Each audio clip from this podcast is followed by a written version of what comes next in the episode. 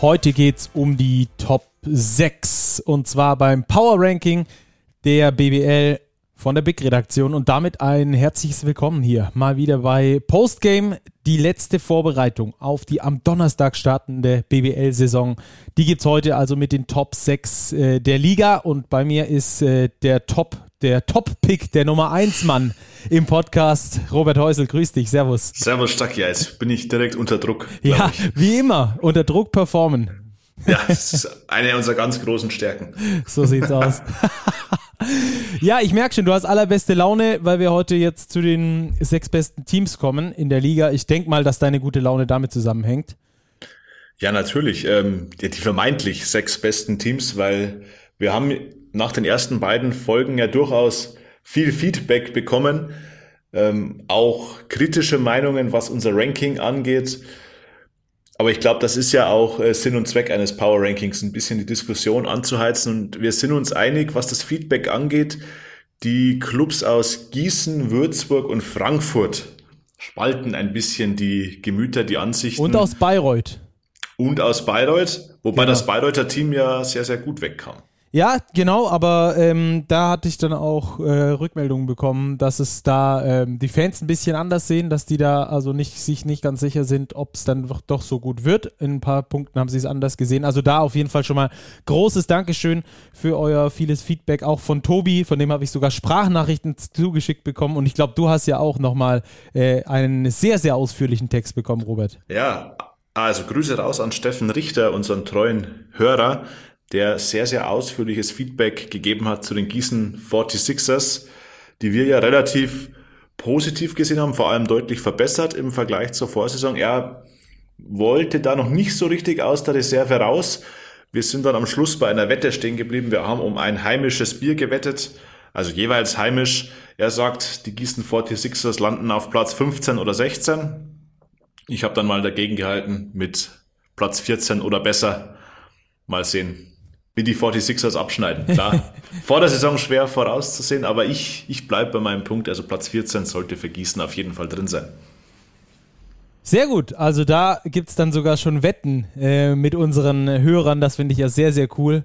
Äh, ja, gerne, gerne weiterhin Feedback liefern. Also es macht Spaß und dafür sind wir da. Und ab Sonntag, Stacki, erster regulärer Spieltag, glaube ich, da sind wir auch mit unseren regulären Folgen wieder am Start. Auf jeden Fall. Da könnt ihr euch drauf verlassen. Montagmorgen habt ihr das Ding bei euch im Podcatcher. Noch bevor die Post da ist und bevor der Kaffee heiß ist, gibt es uns dann schon mal mit dem Recap zum Wochenende mit Postgame.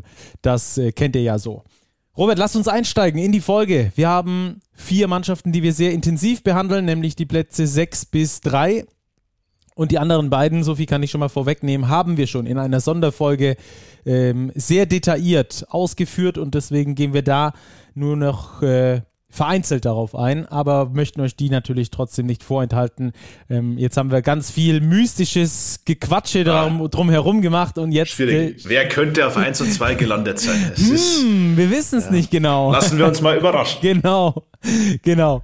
Ähm, aber wir starten natürlich wie immer von hinten nach vorne, deswegen mit Platz 6 äh, starten wir rein und damit einen Playoff-Platz Zumindest mal sagt die Big-Redaktion das Ganze. Robert, sag doch nochmal in einem Satz, wie die Big-Redaktion oder wie das Power-Ranking der Big-Redaktion überhaupt zustande gekommen ist. Für die, die Teil 1 und 2 noch nicht gehört haben.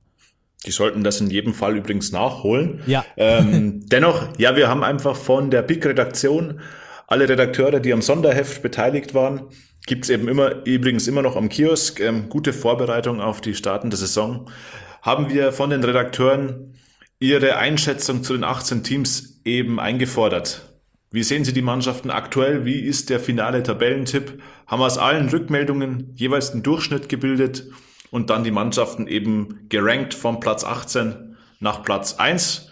Und jetzt sind wir bei Platz 6 eben angekommen. So sieht's aus. Und das ist?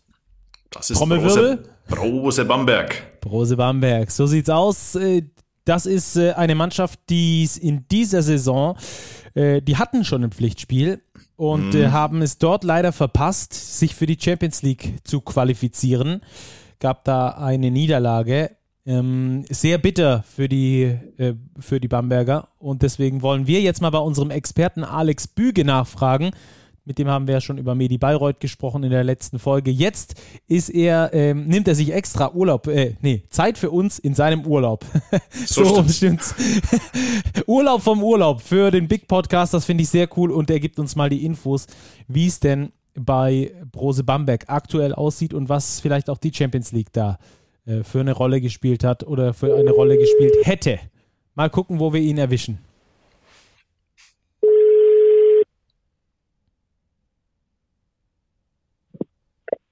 Hallo, Alex Büge hier. Hi Alex, Florian und Robert am Start. Grüß dich, wie geht's dir? Hi, grüß euch. Ja, mir geht's sehr gut. euch hoffentlich auch. Ja, auf jeden Fall. Ähm, wie immer beim Podcast aufnehmen, weißt du doch. Ich habe jetzt hier gerade so ein wunderschönes ähm, Bildschirmhintergrundbild von Kroatien noch aus meinem letztenjährigen Urlaub. Wo treibst du dich denn rum? Ich habe gehört, du bist auch gerade im Urlaub. Genau, ich bin gerade im Urlaub, äh, Port Zelande, das ist an der holländischen Ostseeküste, Familienurlaub und äh, ja, kurz bevor die Saison losgeht, äh, um dann wieder sozusagen am Start zu sein und äh, alles äh, äh, gut zu Hause zu verfolgen. Und Wunderbar. natürlich. Das sei dir gegönnt auf jeden Fall. Also vielen Dank, dass du dir Urlaub vom Urlaub nimmst für uns, äh, für einen kurzen Talk über Brose Bamberg. Über die möchten wir nämlich äh, jetzt kurz mit dir sprechen. Als allererstes, Brose Bamberg hatte als eine der, ich glaube, als überhaupt einzige BBL-Mannschaft schon ein Pflichtspiel. Es ging da um die Champions League-Qualifikation. Die haben sie verpasst. Ähm, inwieweit hat das jetzt Auswirkungen auf den Start in die Saison aus deiner Sicht? ähm, ja, es kann eigentlich nur positive Auswirkungen haben, ähm, weil das natürlich ein Saisonziel ist, das man verpasst hat, was sehr, sehr bitter war. Man hat ja da äh, 27 Minuten vor Schluss schon mit 20 Punkten geführt und sich das Ganze dann noch nehmen lassen und in den letzten äh, 13 Minuten durch 38 Punkte kassiert. Ähm, das ist natürlich ein herber Dämpfer, das erste Saisonziel so früh in der Saison schon quasi verpasst zu haben. Man hatte sich in der Champions League hier auch einiges vorgenommen. Gleichzeitig glaube ich aber tatsächlich, dass die Mannschaft und vor allem auch das, das Trainerteam daraus äh, Lehren ziehen wird und einfach äh, ja, sozusagen diese, diese verpasste, verpasste Chance ähm, sozusagen wieder gut machen will und jetzt wirklich einfach in die Saison startet mit, äh, mit ordentlich Feuer und Blut und ähm, ich glaube, dass da dass da zum Saisonstart tatsächlich einiges gehen wird bei, bei Bamberg, ähm, weil sie einfach mehr können, als sie, äh, als sie da gezeigt haben, vor allen Dingen in den letzten 13 Minuten natürlich dieses Spiels. Mhm. Sehr interessant. Ähm, über die Champions League Qualifikation können wir vielleicht wann anders dann auch nochmal äh, ausführlicher sprechen. Das hat an dieser Stelle, glaube ich, keinen Platz. Aber unser bald Big Mitarbeiter Lukas Robert hat da ein paar ganz interessante Tweets dazu abgesetzt. Guckt da gerne mal bei ihm im Kanal vorbei und folgt ihm. Gerade äh, in Bezug auf äh, die Setzliste in der Basketball Champions League. Ähm, das ist also wirklich sehr interessant. Das ist aber ein eigenes Thema, das wir jetzt äh, nur angeschnitten haben, weil es halt Bamberg betroffen hat. Ähm, aber lass uns über die Bamberger ein bisschen detaillierter sprechen. Ähm, es ist ein erneuter Reset, alle Ausländer neu. Ähm, wie bewertest du die ja. Bamberger äh, Offseason? Ja, interessante Offseason, du hast es angesprochen. Ähm, Im Prinzip äh, sind nur vier Deutsche geblieben. Der Rest sozusagen wurde, der Rest des Kaders wurde komplett erneuert. Ähm, man hat da vielleicht ein bisschen anderen Weg gewählt, meiner Meinung nach. Also man ist jetzt definitiv äh, hat, hat Spieler gescoutet, die, einen höheren defensiven Wert für ein Team haben können. Ähm, so ist die Mannschaft zusammengestellt worden. Das heißt, ähm, ich glaube, da ist deutlich mehr Potenzial, ähm, dass man in der dass man in der Defensive einfach deutlich, deutlich kompakter ist, deutlich besser ist, äh, sowohl individuell als auch als Team. Und äh, das ist ja was, was den Bambergern so ein bisschen abging in der letzten Saison, ähm, dass wir tatsächlich die Spieler am defensiven Ende oft verloren haben und ähm, das ist natürlich was, was die Fanbase überhaupt nicht gerne sieht. Die waren es gewohnt, dass da immer sozusagen gehasselt wurde, dass man da defensiv einfach alles gegeben hat. Und äh, ich glaube, diesen Weg so ein bisschen äh, versucht, hat man jetzt wieder versucht einzuschlagen, will das, will das umsetzen und ähm, hat dementsprechend auch äh, äh Spieler, Spieler verpflichtet, gerade auf den Positionen 1 bis 1 bis 3, sage ich mal, da ist man jetzt wirklich sehr tief besetzt und ähm, ja, ich glaube, da, da wird, äh, da wird sich die Mannschaft deutlich verbessern können. Ähm, wird vielleicht noch ein bisschen Zeit brauchen, aber ich denke, dass die Bamberger vor allen Dingen defensiv dann äh, deutlich, deutlich tougher sein werden als äh, der, der letzte Saison. Ich sehe das bei Bamberg schon aktuell relativ kritisch. Ich finde die Spieler, die sie geholt haben, durchaus interessant. Ich glaube aber, dass sie massiv Druck haben werden. Auch ähm, Coach Johann Reuerkers, die erste Saison mit Platz 8 nach der Hauptrunde aus im Viertelfinale gegen Ludwigsburg. Jetzt schon quasi, bevor der Wettbewerb überhaupt losging, die Champions League verpatzt Und das war jetzt ja auch nicht der größte Name als Gegner Juventus Utena aus Litauen. Also da ist jetzt schon, glaube ich, Druck am Kessel in Bamberg. Da muss jetzt ähm, geliefert werden. Es muss äh, meiner Ansicht nach deutlich besser werden als in der vergangenen Saison. Ja, definitiv. Also volle Zustimmung. Ähm, also Bamberg hat in den letzten, ich glaube, waren es jetzt drei oder vier Jahre, fünf Trainer quasi gehabt, fünf verschiedene Trainer, hat äh, mehrfach das Konzept, das Konzept komplett umgeworfen. Also das ist riesig, definitiv. Also die Erwartungshaltung der Fans natürlich auch groß. Klar ähm, ist das Budget deutlich kleiner als in den, als in, in den Meisterjahren, aber ähm, dennoch äh, hat man ein ordentliches Budget und äh, man, man will ja äh, sozusagen noch weiter unter die oder zu den Top 4 der BBL gehören. Das hat man dieses Jahr von der BBL letztes Jahr verpasst. Man kann jetzt sagen, es war eine gute Serie gegen Ludwigsburg, gegen den ersten von den fünf Spielen raus. Aber letztendlich hat man eine Bilanz gehabt von 17 Siegen und 17 äh, Niederlagen. Ähm, und als, äh, äh, als, als Tabellenachter in die Playoffs gegangen ist. Das heißt, dass man hat dann deutlich angeperformt und äh, im Prinzip fängt es jetzt wieder genauso an, wie du gesagt hast, also Champions League äh, Qualifikation verpasst gegen einen Gegner, der nicht wirklich namhaft ist. Also klar, der Druck ist riesig. Johann Reukert muss jetzt da liefern und ähm, deswegen. Aber ich glaube, das, das Potenzial, also die Einzelspieler haben das Potenzial, um eine gute Saison zu spielen. Deswegen habe ich sie auch Platz 5 gerankt. Ich glaube, dass sie es schaffen könnten, ins BWL-Halbfinale einzuziehen. Aber ähm, tatsächlich sehe ich noch ähm, also die äh, zwei großen Bs, sowohl als äh, Ulm, aber auch Oldenburg ähm, noch vor den Bambergern. Aber wie gesagt, da da viel drin, viel drin im Laufe der Saison. Da wird man auch sehen, ob da noch die eine oder andere Nachschaft nicht betätigt wird. Ähm, das heißt, Druck ist da, ja, aber Potenzial auch. Von daher, ähm, Johann Reukers muss jetzt liefern. Und ähm, ich bin gespannt, ob es klappt oder ob es da tatsächlich äh, dann vielleicht auch im Laufe der Saison eine Veränderung gibt. Mhm, über das Potenzial der Spieler sprechen wir gleich noch. Ähm, inwieweit kommt den Bambergern das ähm, augenscheinlich einfache Anfangsprogramm äh, zugute? Göttingen, Gießen, Heidelberg und Braunschweig sind vier der ersten fünf Gegner.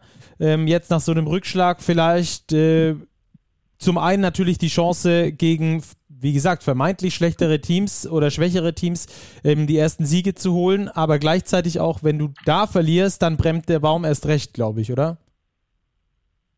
Ja, definitiv. Also da hast du absolut recht. Also man, diese, Spiel, diese vier Spiele muss man gewinnen, da gibt es gar keinen Warum. Wenn man ins BWL-Halbfinale will, wenn man die Champions League verpasst hat, dann ist der Druck groß. Ähm, gleichzeitig ähm, kann man sich da aber auch vielleicht so ein bisschen, ein bisschen einspielen und wird dann am dritten Spieltag ähm, dann in Ulm vielleicht auch so, einen ersten Härtetest nochmal haben und kann, kann mich da vielleicht auch ein Stück weit rehabilitieren, was diese, was dieses Champions League aus angeht. Also das heißt, ähm, das kommt den Bambergern auf jeden Fall zugute, aber wie gesagt, der Druck ist groß und diese vier Spiele müssen definitiv gewonnen werden. Äh, danach kommt dann Berlin, ist natürlich auch ein interessantes Matchup, dann wird es wieder ein bisschen einfacher mit Frankfurt, Bonn, ähm, Bayreuth ähm, dann nochmal als, äh, als Derby. Also ähm, die Bamberger können schon äh, im ersten, ja, im ersten Saisonwoche schon vielleicht mal ein kleines Statement setzen und äh, theoretisch schon oben mitmischen in der Tabelle, wenn es gut läuft. Ja, Sie haben das Pokal-Achtelfinale auch noch bei den Bayern, auch jetzt gleich Anfang Oktober. Da besteht natürlich die Gefahr, Sie spielen auswärts, dass da der zweite Wettbewerb den Bach runtergeht.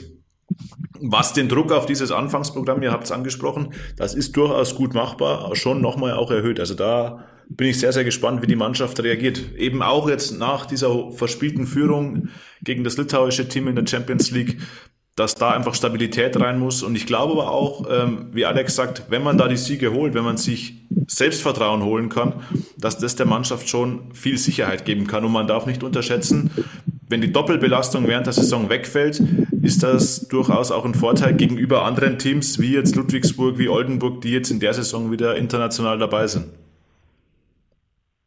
Absolut. Und bei diesem Bayern-Spiel im Pokal, da hat man auch nichts zu verlieren. Also da kann man befreit aufspielen. Da erwarten alle natürlich Bayern-Sieg.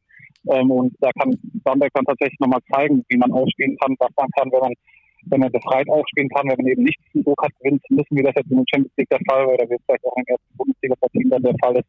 Das heißt, ähm, ja, das ist eine durchaus interessante Konstellation. Und äh, ja, wir dürfen gespannt sein, wie, die, wie sich die Bamberger das tatsächlich dann schlagen werden zum Saisonstart.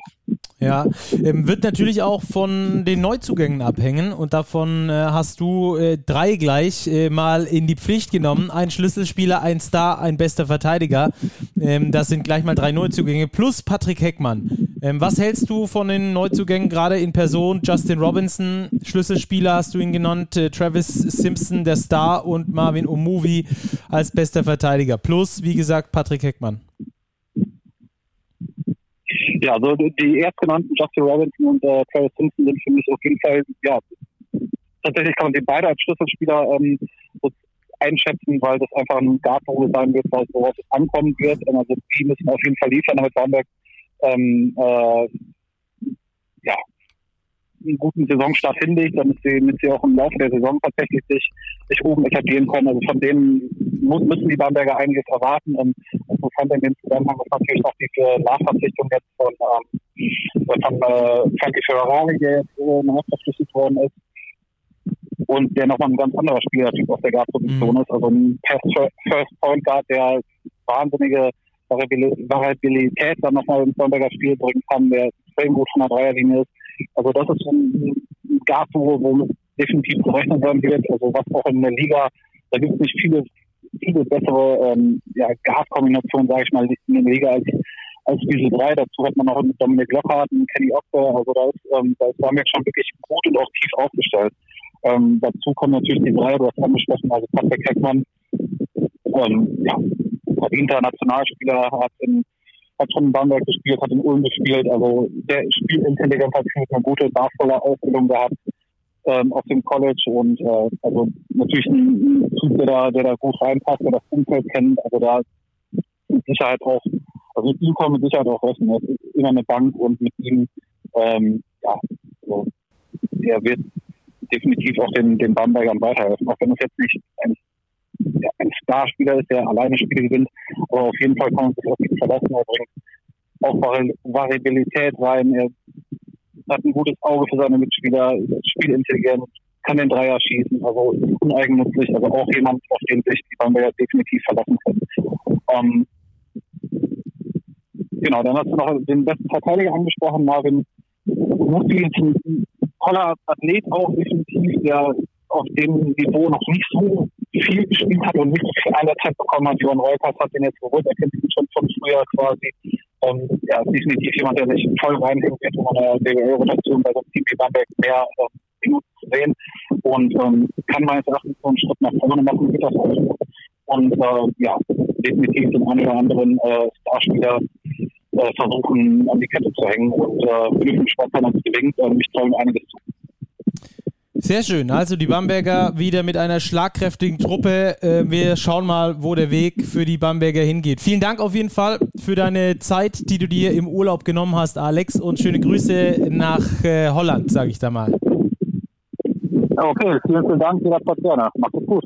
Wir hören uns. Bis bald. Mach's gut, Alex. Ciao. Jo, ciao, ciao. Ciao. So, Alex Büge, Experte Alex Büger im Sturm. Ja, genau. Am Schluss äh, die, die Soundqualität etwas drunter gelitten. Sorry an der Stelle.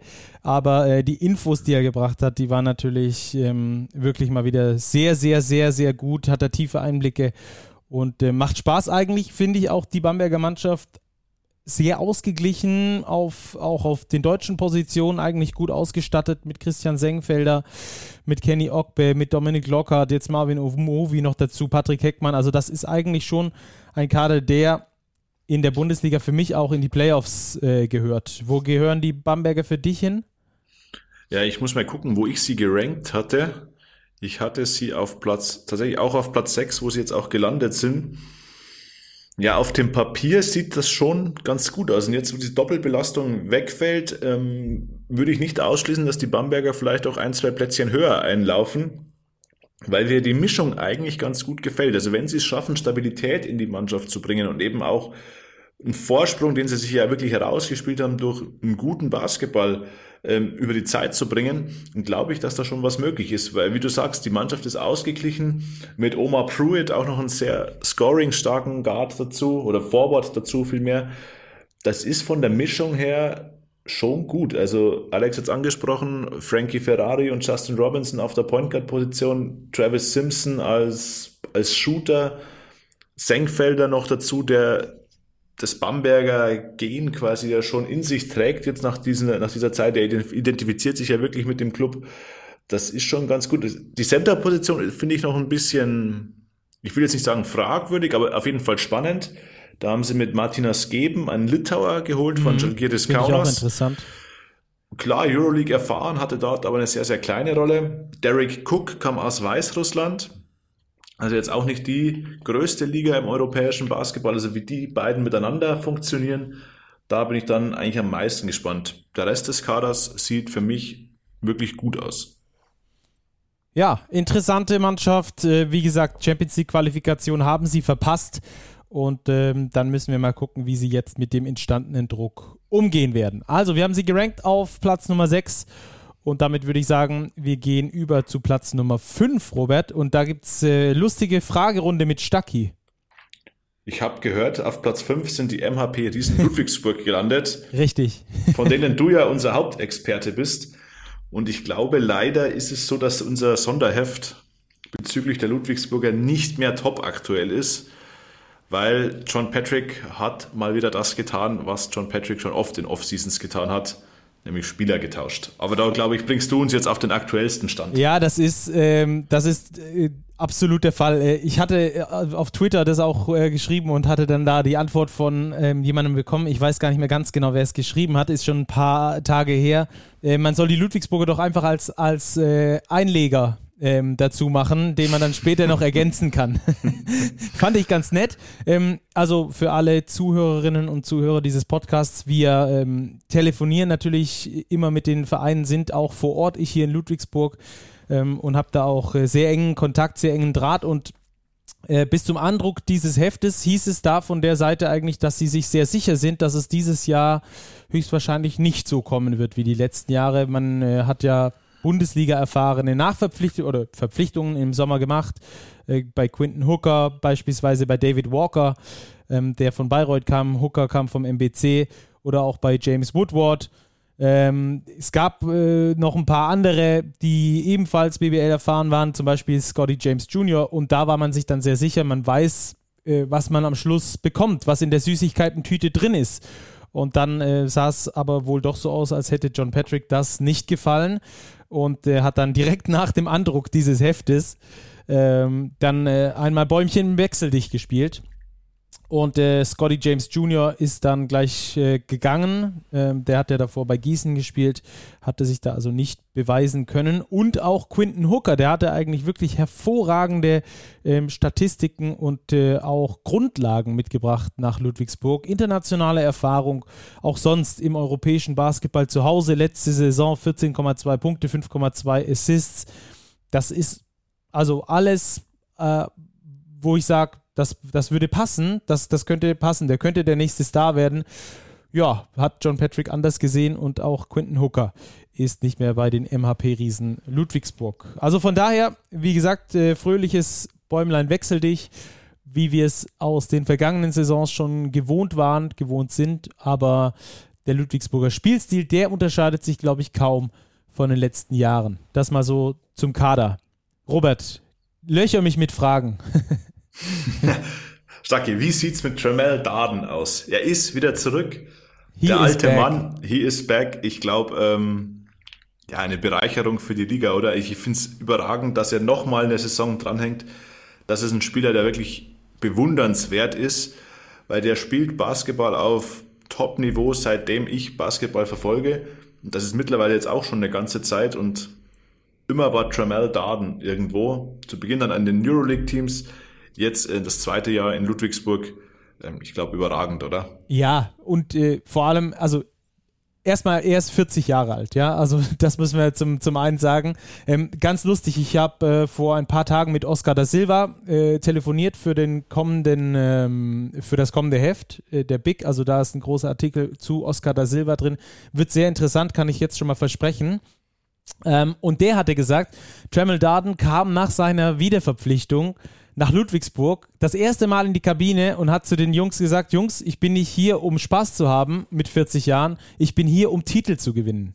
Ähm, das war die Aussage von Tremel Darden. Also äh, mit der Einstellung geht er wohl auch in jedes Training. Ich habe das auch schon öfters mal beobachtet bei den MHP-Riesen im Training.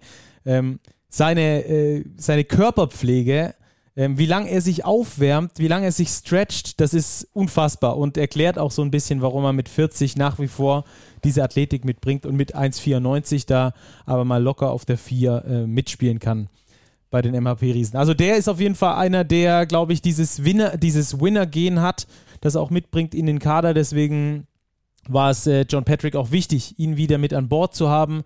Ähm, und natürlich seine Flexibilität. Äh, und äh, Flexibilität ist ein gutes Stichwort bei den MHP-Riesen.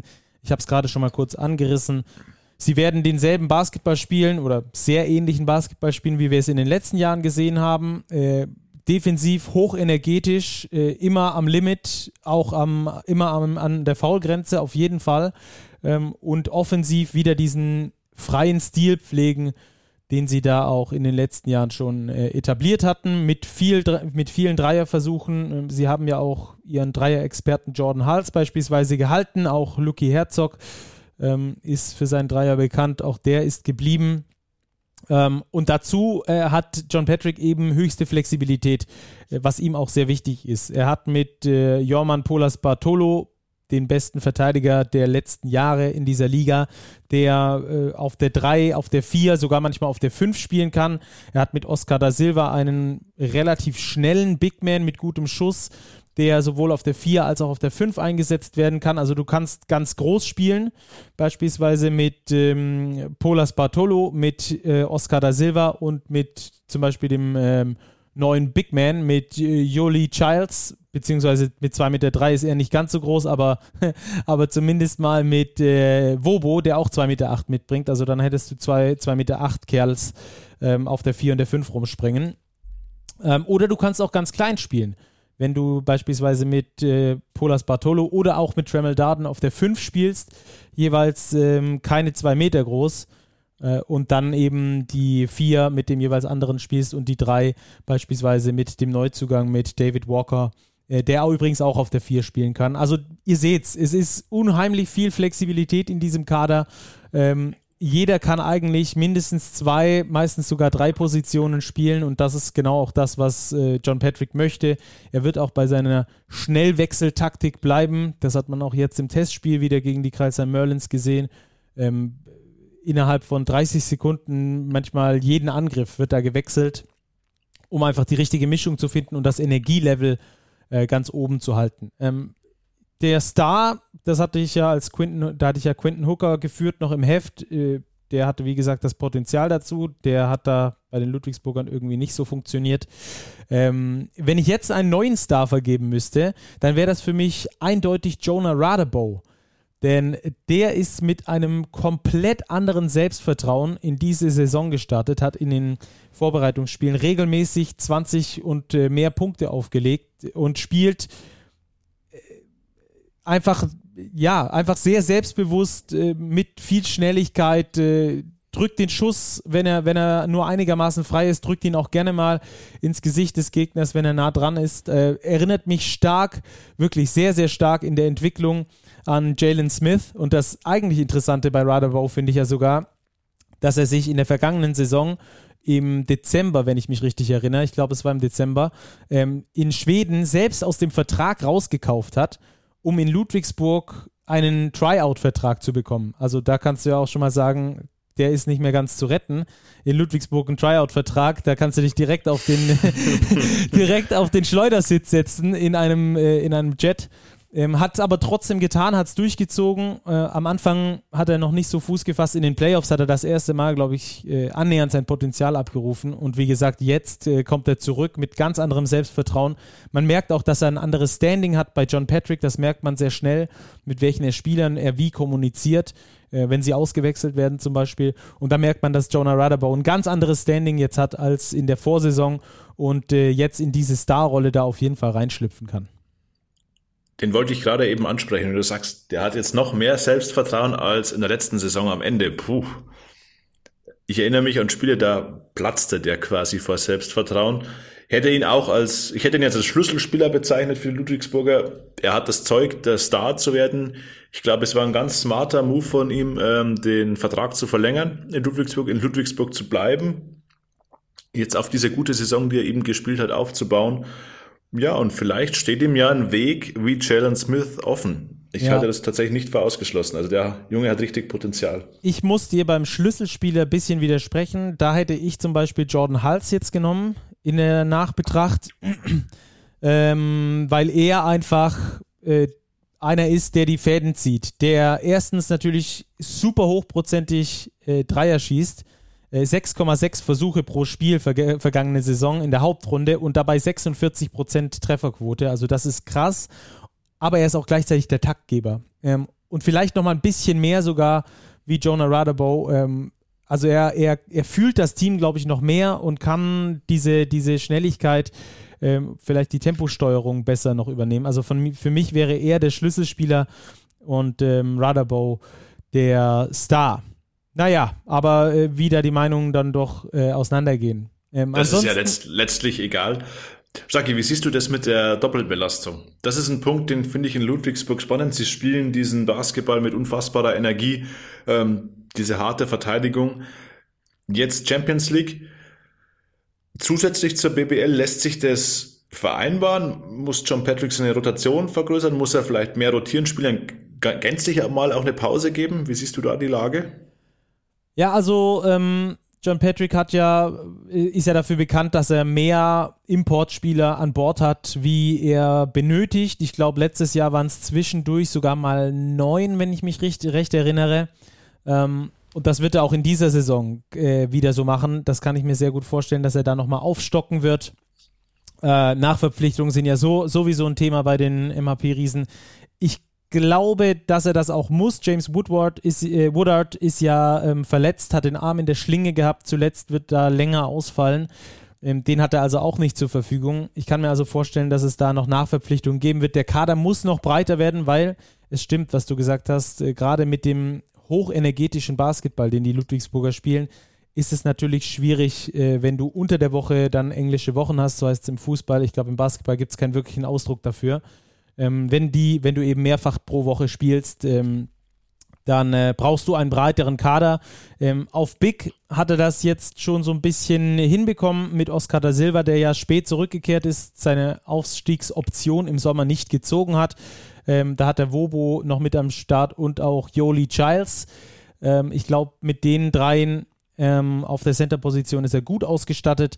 Ähm, ich hatte vorhin schon mal gesagt, dass es dann auf der Position 3, 4, 5 auch vier Rotationen geben kann mit Tremel Darden, mit äh, David Walker auch, der das Ganze äh, genauso spielen kann, mit natürlich Jorman Polas Bartolo.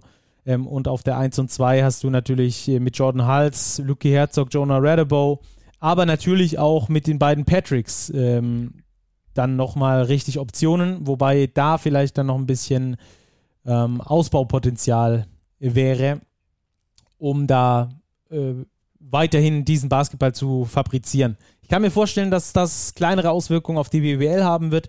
Ähm, da haben sie letztes Jahr sehr davon profitiert, dass sie äh, eben nicht diese Doppelbelastung hatten. Deswegen sind sie da auch Hauptrunden Erster geworden. Das war mit ein Faktor dafür.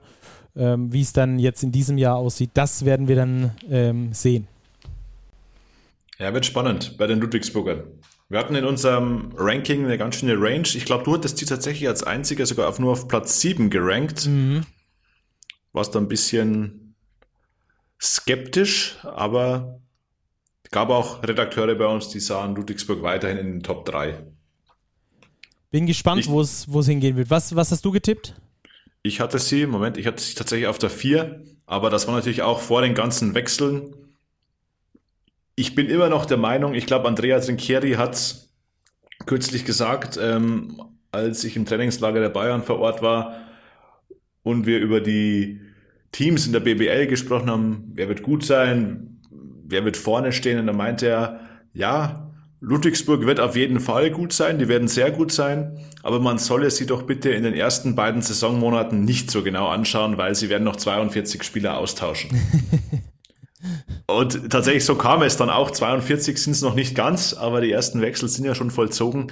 Und ich glaube, John Patrick wird es schaffen, dass er wieder ein Team baut, auch im Laufe der Saison, du hast Nachverpflichtungen angesprochen, welches in der Lage ist, Top 4, Top 5 in der BBL zu sein, keine Frage. Ja, und ich glaube auch, äh, um das äh, abschließend zu Ludwigsburg noch zu sagen, es kann äh, auch, äh, also Ludwigsburg hängt ja auch immer so ein bisschen an den, an den Entwicklungen der eigenen Spieler, wie natürlich äh, jede Mannschaft an sich, aber in Ludwigsburg gibt es eben diese entwicklungsfähigen Spieler und da hast du mit Raderbow und vor allem mit Oscar da Silva und ganz speziell mit Jacob Patrick drei, äh, wenn deren Entwicklung entsprechend ähm, vor sich geht, wenn die sich äh, nochmal verbessern, dann können die, glaube ich, den Ludwigsburgern da wirklich helfen, aufs nächste Level zu kommen. Auch Lukas Herzog noch ja ein ganz junger Spieler. Aber gerade Jacob Patrick wollte ich nochmal rausheben. Der ist immer noch Jahrgang 2003, wird erst Ende November 18 Jahre alt. Und, ähm, ja. und äh, hat jetzt auch wieder in der Vorbereitung eine richtig gute Rolle gespielt. Wenn der noch ein bisschen mehr Körper bekommt, äh, weiterhin seine Kaltschnäuzigkeit behält, also ich kann mir vorstellen, dass wir da dann den nächsten ähm, ja, was heißt Überraschung? Die nächste große Sache äh, bei den Ludwigsburgern sehen. Eine wirkliche Überraschung wäre es nämlich, glaube ich, äh, tatsächlich nicht. Ja, naja, machen wir Schluss mit den gut. Ludwigsburgern. Gehen wir zum Nachbarn. So sieht's aus. Einmal, äh, einmal nach Osten, ähm, trotzdem aber noch im Schwabenland, nämlich auf der Nummer 4 haben wir Ratio Farm Ulm gerankt und da haben wir einen Experten und der heißt Robert Häusel. Von daher geht da, ähm, da klingelt es auch direkt schon mal bei Robert. das ist richtig. ja, bei klingelt es bei mir. Ja, manchmal klingelt es bei dir, sehr gut. Ähm, und äh, beim Thema Ulm klingelt es natürlich erst recht. Ähm, die Ulmer haben für mich einen richtig, richtig geilen Kader, der unglaublich viel Spaß machen wird äh, zuzuschauen. Würdest du da widersprechen? Nein. Ganz klar, nein. Äh, ich, der Weg, den die Ulmer jetzt gehen, den finde ich mega spannend. Sie gehen diesen Weg der Talentförderung weiter und zwar sehr konsequent. Das erste Mal seit Jahren haben sie nicht alle Ausländerspots besetzt. Aktuell sind fünf Ausländer unter Vertrag. Das ist jetzt schon mal bemerkenswert, wenn man bedenkt, dass die Ulmer auch im Eurocup spielen, wo ja nochmal in Zehnergruppen agiert wird, also nochmal 18 Spieler zusätzlich schon mal sicher draufkommen. Und einer der Ausländer, Justin Simon, der ja für den damals verletzten Karim Jallo nachverpflichtet wurde, hatte laut Pressemitteilung erstmal nur einen Vertrag für sechs Wochen. Also der ist noch nicht voll für die ganze Saison verpflichtet. Das heißt, man hat erstmal nur mit vier Ausländern offenbar geplant, wovon einer Fedor Sugic ist, ein ganz interessanter Mann, aber der ist halt erst 17. Das ist, glaube ich, der jüngste Euroleague-Spieler aller Zeiten. Bei Buduknost Podgorica hat er da debütiert und der soll jetzt quasi in Ulm den nächsten Schritt machen, auf Eurocup-Level spielen. Also eine ganz, ganz interessante Mischung und viel Verantwortung wieder auf deutschen Schultern. Und das finde ich sehr, sehr spannend. Ja, auf jeden Fall eine super spannende äh, Mannschaft und die Nach oder die, die Verpflichtung, die sie getätigt haben, ähm, die haben mich, also mich auch überrascht, muss ich ganz ehrlich sagen. Sowohl die von Karim Jallo als auch die von Philipp Herkenhoff fand ich beide schon ähm, früh im Sommer ähm, ziemlich nice, muss ich ehrlich sagen. Hab mir gedacht, boah, okay. Und die beiden auch noch zusammen und auch noch bei den Ulmern, wo man weiß, dass sie den Spielern vertrauen, ist, würde ich schon fast sagen, ein bisschen das Gegenstück zu den MHP-Riesen Ludwigsburg, was so bei den Spielerverpflichtungen angeht, ähm, dass da junge Kerls geholt werden und äh, man weiß, die kriegen erstmal das Vertrauen. Ähm, hat man ja äh, beim, beim Derby-Konkurrenten nicht immer so. Ähm, und das finde ich, das finde ich eine klasse Sache, gerade mit Jallo und Herkenhoff. Äh, und dann natürlich äh, auf den Ausländern-Spots natürlich auch noch mit Jaron Blossom Game und vor allem einem Star, den du auch als Star betitelt hast. Ich glaube, da führt auch kein Weg dran vorbei. Auch mit einem Karim Jallo in der Mannschaft ist Cristiano Felicio. Spricht man äh, Felicio, Felicio? Ich denke, Felicio ist äh, die Aussprache. Felicio. Ja, das ist ein NBA-Center schlicht und greifend. Brasilianer, 2,11 Meter elf groß, die letzten Jahre in Diensten der Chicago Bulls. Ähm, hatte dort, dort Publikumsliebling, ne? Ja, Publikumsliebling. Ähm, und er war da jetzt, klar, seine Rolle war in der letzten Saison relativ klein, aber der hat 18, 19 beispielsweise 60 Spiele gemacht. Über 10 Minuten im Schnitt. Also das ist jetzt keine Laufkundschaft. Und so einen Spieler in der BBL zu haben, das ist schon eine Hausnummer. Thorsten Leibenhardt hat es ja auch mal in einem Interview, ich glaube sogar auf der Ulmer Homepage, erklärt. Cristiano Felicio spielt eben nicht für das Geld in Ulm. Er will einfach wieder Basketball spielen. Und ich glaube, so einen Spieler von dem Kaliber zu haben, der sagt, ich gehe bewusst den Schritt nach Europa, ich komme nach Deutschland, nach Ulm zu einem Eurocup-Team, weil ich einfach wieder spielen will, der hat durchaus das Potenzial zum Publikumsliebing. Also da, glaube ich, können sich die Ulmer Fans wirklich freuen. Und da ist es natürlich umso besser, dass die Fans in der Halle zurück sind. Was glaubst du, ähm, 2,11 Meter elf groß, 122 Kilo schwer, ähm, wie kompatibel zum europäischen Basketball ist das Ganze? Da bin ich sehr gespannt. Ähm, ich glaube, er hat Qualität, darum wird es kompatibel sein. Aber es gab ja vor ein, zwei Jährchen ähm, auch in München einen relativ großen Namen aus der NBA, einen sogar noch größeren Namen mit Greg Monroe der dann jetzt im Nachhinein betrachtet natürlich unfassbare Qualität hatte, aber irgendwie für den europäischen Basketball nicht so kompatibel war. Ich glaube, man sieht jetzt auch, dass er immer noch in Europa, wenn ich recht informiert bin, kein Team gefunden hat. Also das ist jetzt kein Selbstläufer, aber ich glaube, Cristiano Felicio ist eben auch ein Spieler, der über den Einsatz kommt, über die Energie, über die Power und das ist überall, wo Basketball gespielt wird, kompatibel. Darum habe ich da wenig Zweifel, dass er funktionieren wird. Ja, äh, dass Ulm überhaupt als Mannschaft funktioniert, das haben sie jetzt zuletzt erst gezeigt. Ähm, wenn ich es richtig weiß, musste ähm, Partisan musste dran glauben. Ja, Partisan ja. musste dran glauben. Und welche Mannschaft hat abgesagt? War Efes, ne? Anadolu Efes. Nee, gegen Efes haben sie im Halbfinale Aha. gespielt. Ich glaube, Maccabi hat Maccabi. ja auch gesagt. Ja, Corona-bedingt, ne? Wegen Corona-bedingten, genau. Genau, und, und dann, waren sie, dann ist Ulm als Nachrücker, nur um da kurz die Zuhörerinnen mitzunehmen, ähm, mitgekommen, also nachnominiert worden zu einem absolut top besetzten europäischen äh, Preseason-Wettbewerb. Genau, mit Panathinaikos Athen, Anadolu Efes und Partizan Belgrad, den Eurocup-Team schlechthin mit unfassbar großen Ambitionen, allein schon Jelko Obradovic an der Seitenlinie. Und die Ulmer haben im Halbfinale gegen Efes eine sehr, sehr gute erste Halbzeit gespielt, haben da wirklich gut mitgehalten, haben dann verloren haben dann aber im Spiel um Platz 3 im zweiten Spiel des Wochenendes Partisan geschlagen. Klar, Partisan steckt auch noch in der Vorbereitung, aber das ist schon eine Hausnummer, dass man da auch in der Preseason in der Lage ist, so ein Team mal zu schlagen. Also das war, war schon beeindruckend. Ja, also die Ulmer sind da auf einem ganz guten Weg. Äh, der Ulmer Weg an sich gefällt mir immer sehr gut. Es ist einfach äh, irgendwie, es menschelt äh, bei Ratio Farm Ulm und das äh, ist immer sehr, sehr sympathisch, finde ich, im Profisport. Ähm, und äh, einer, der hauptsächlich menschelt, ist natürlich Per Günther, der ist da ganz vorne mit dabei. Ähm, ist ja so die Galionsfigur der Ulmer. Was glaubst du, wie groß seine Rolle sein wird jetzt, äh, wenn auch Tommy Klippers wieder gesund ist, wenn äh, Justin Simon vielleicht ähm, richtig einschlägt? Ja, ich glaube, Per Günther wird immer wieder seine, seine Akzente setzen. Er ist ganz klar der Backup. Sie haben mit Semai Christen noch einen Point Guard aus der Türkei geholt, der auch einen sehr, sehr guten Eindruck gemacht hat in den Preseason-Spielen. Aber Per Günther wird, wenn er aufs Feld kommt, Einfluss aufs Spiel nehmen. Sei es 5, 10, 15 oder 20 Minuten. Und ich freue mich für Per Günther einfach ungemein, dass er seine Karriere jetzt vor Zuschauern beenden kann. Weil ich glaube, die letzte Saison die war für ihn jetzt, ja, so medium befriedigend in leeren Hallen zu spielen. Also ich glaube einfach, dass er es genießen kann und genießen wird, nochmal in weitgehend, hoffentlich möglichst vollen Hallen spielen zu dürfen. Ähm, ja, und in einem super spannenden Ulmer Team. Das haben wir jetzt ja schon mehrfach betont, genau. aber es ist einfach, es ist einfach sehr, sehr spannend. Also die Ulmer sind so ein Team, da freue ich mich jetzt schon auf den ersten Spieltag, weil ich einfach sehen will, wie spielen die denn? Wie machen sich die, die Youngster, wie macht sich ein Fedor Sugic, ein 17-jähriger Spieler, einfach mal auf BBL-Niveau mit großer Verantwortung. Der hat gegen Partizan Belgrad übrigens auch elf Punkte gescored. Also das ist jetzt nicht so, dass man sagt, der wird hier behutsam ähm, da rangeführt. Klar wird er das, aber der bekommt einfach auch das Vertrauen.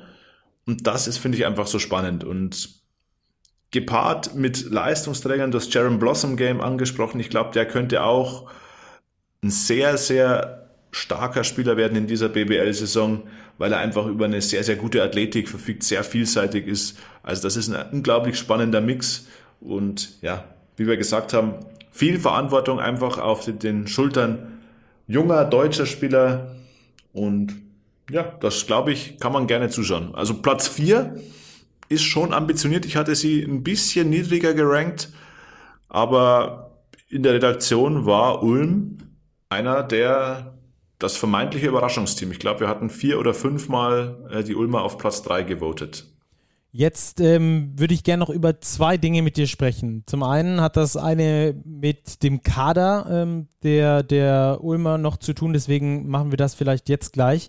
Ähm, mir das Einzige, also wir, wir, suchen ja auch immer so ein bisschen einen Haken. Warum könnte es für Ulm vielleicht auch nicht ganz so gut laufen? Wir wollen das ja von allen Seiten für euch beleuchten. Ähm, was mir aufgefallen ist, dass äh, möglicherweise die Balance im Kader nicht zu 100% ähm, stimmen könnte, aus ähm, sehr guten ähm, Spielern, die auf Guard unterwegs sind, auch auf Forward unterwegs sind und den Centern. Wir haben es angesprochen, der Star, Cristiano Felicio, ähm, aber dahinter kommt, äh, der ist ein typischer Center, ja, aber dahinter kommt dann relativ wenig. Phil, Philipp Herkenhoff kann Center spielen, die Position ein bisschen anders interpretieren wäre dann da ähm, natürlich viel schneller unterwegs. Ähm, Nico Brezel, ähm, weiß ich nicht, hat jetzt noch in der Bundesliga noch nicht so super, super, super viele Minuten und mit viel Verantwortung gesehen. Ähm, wen, wen siehst du da auf, auf der Center-Position oder glaubst du, dass ähm, ja, vielleicht der Coach auch das Ganze kaschieren kann über Taktik oder äh, ähnliches? Ich glaube einfach, dass er seinen Youngstern, den Ulmer Eigengewächsen, Vertrauen schenken wird. Das sieht man bei der Kaderzusammenstellung. Und wie du sagst, Cristiano Felicio ist unangefochten der Center im Team. Und danach kommen eben die Eigengewächse. Da kommt ein Nico Brezel, da kommt ein Nat Diallo, da muss vielleicht auch mal Philipp Herkenhoff auf die 5, Karim Diallo auf die 4. Blossom Game ist auch ein variabler Spieler. Klar sind es keine Fünfer, ich denke, dass wir Minuten sehen werden von Brezel, von Diallo und die werden Vertrauen bekommen und wir werden dann sehen, wie sie das rechtfertigen. Da bin ich sehr gespannt drauf. Also wie gesagt, das ist vielleicht so ein bisschen das einzige Haar in der Suppe, aber es könnte ja vielleicht auch äh, ganz positiv sein. Äh, also super interessantes, super interessante Konstellation hier äh, auch wieder bei den Ullmann. Ähm, und das zweite Thema, das ich noch mit dir besprechen wollte, ist, ähm, das finden wir auf der Seite Termine bei unserem Sonderheft, äh, nämlich das Startprogramm der Ulmer. Das hat es ja zumindest mal BBL-technisch sogar schon richtig, richtig äh, faustig hinter den Ohren. Erster Spieltag direkt mal gegen die Bayern, dann geht's nach Bonn, zu Hause gegen Bamberg, dann geht's nach Kreilsheim ins kleine Derby und ähm, ja, das sind mal so die ersten vier Spiele aus meiner Sicht gegen vier potenzielle Playoff-Teams. Ja, da geht's gleich richtig rund. Euroclub startet meines Wissens auch da irgendwann um den Dreh Anfang Oktober jetzt. Ja. Ja, gleich mal in die Vollen, würde ich sagen. ja, werden wir sehen, wo die Ulmer stehen. Also sie werden es sehen, wir werden es sehen. Ich bin sehr gespannt drauf. Der Eurocup startet äh, am 20. Oktober, wenn dann so das, erst, genau, wenn dann das Spiel gegen die Hakro Merlins gespielt ist, ähm, geht es dann übrigens direkt mal gegen äh, Buduknost äh, Podgorica, die du schon angesprochen hast, von denen ja Fedor Sugic äh, zu den Ulmern kam. Sehr ja, interessant. Können Sie sich ja erstmal auf die Bundesliga fokussieren. So sieht's aus. Wobei, zweiter Spieltag geht es dann direkt mal gegen Virtus Bologna ähm, die Italiener auch mit äh, großen Zielen. Also da bin ich auch mal gespannt, wie sich Ulm dann dort schlägt. Sehr interessant ja. auf jeden Fall. Die Ulmer, ähm, ich freue mich äh, unglaublich auf die Ulmer Saison und äh, die dann spielen zu sehen. Äh, wird auf jeden Fall ein Erlebnis. Äh, mal gucken, wo es dann schlussendlich hingeht. Ja, wird spannend. Gehen wir aufs Podium. So machen wir es. Platz 3 und drei Teams sind noch übrig. Eines davon, wie gesagt, werden wir jetzt noch mal ein bisschen intensiver besprechen. Und zwar ist das das Team äh, von den EWE e Baskets Oldenburg, die wir auf Platz 3 gerankt haben. Und die sind auch eines dieser Teams, auf die man sich ganz besonders freuen darf. Und dazu äh, versuchen wir jetzt mal unseren Experten Jan Finken anzurufen. Mal gucken, ob wir ihn erreichen.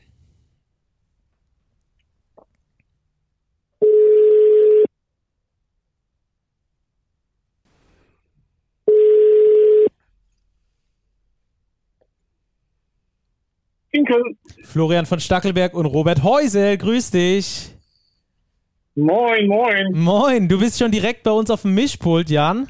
Also nicht erschrecken. Sehr schön, ja. so hast du es dir doch gewünscht. direkt ins kalte genau, Wasser. Genau. Wir sprechen, wir sprechen über die auf Nummer 3 gerankten EWE e Baskets Oldenburg. Ähm, wo hast du sie ja. denn gerankt? Kannst du dich noch dran erinnern? Ja, ich auch glaube äh, auch in der Kategorie ungefähr dritter oder vierter, weil ich glaube schon, dass die auch wieder unter den Top 4 mitspielen werden dieses Jahr. Ja, wir hatten ja die Überschrift in der Zeitschrift beziehungsweise im Sonderheft äh, mit Frischzellenkur. Ähm, das ist ja, äh, ganz interessant. Ganz ähm, genau. äh, die, die Oldenburger sind, glaube ich, eine Mannschaft, auf die wir uns richtig, richtig freuen können in dieser Saison. Ja, also es ist, glaube ich, vielversprechend, was äh, die Oldenburger da an den Start bringen. Äh, die haben den, ich sag mal, größten Umbruch personell der letzten Jahre dahingelegt.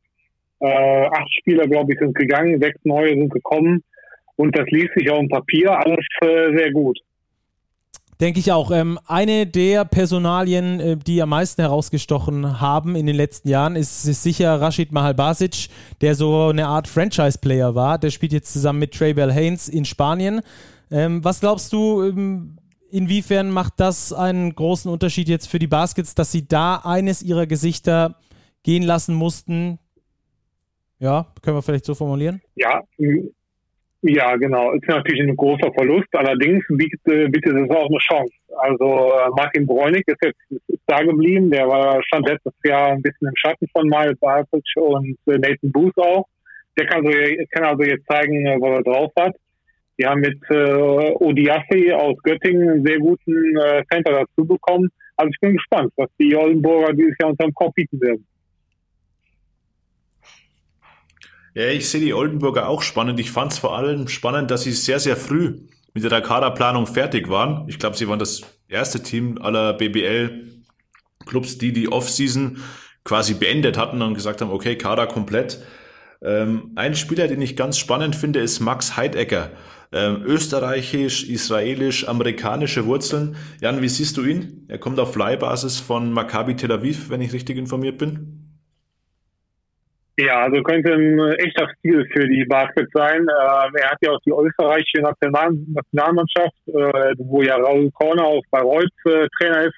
Und der schwärmt also auch in den höchsten Tönen vom, vom Max. Ähm, ich glaube, er sieht ein bisschen unscheinbar aus, äh, aber ich glaube, um Feld äh, kann er da ganz schön zupacken. Er soll nicht nur ein so guter Scorer sein, sondern auch defensiv äh, zupacken können. Also von daher könnte, wie gesagt, ein, ein echter Stil für die Basket sein.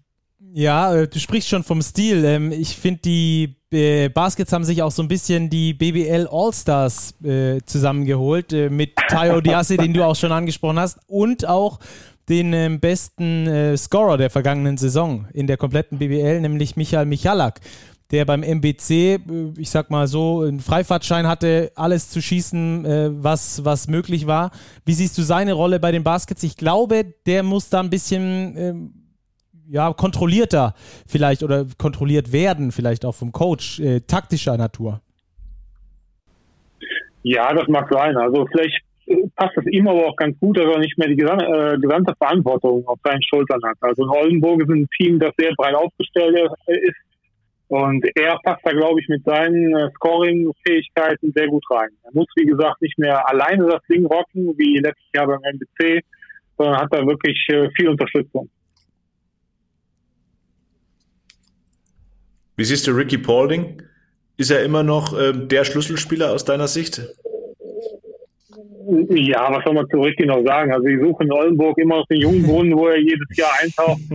äh, das ist einfach ein Phänomen, der Mann. Also der wird 39 am, am Ende Oktober und der wird halt nicht älter. Ne? Und ist nach wie vor ein Spieler, dem du auch äh, den letzten Wurf äh, geben würdest. Also er, wie, äh, wie im äh, Coach im Laden, äh, der Rentic sagte, was er noch, einzige, was er noch lernen sollte, ist, der Verantwortung abzugeben. Ne? Also er spielt immer noch relativ viel, über 30 Minuten. Von daher ist jetzt vielleicht die Zeit, den, den Jüngeren mal ein bisschen mehr Verantwortung zu geben.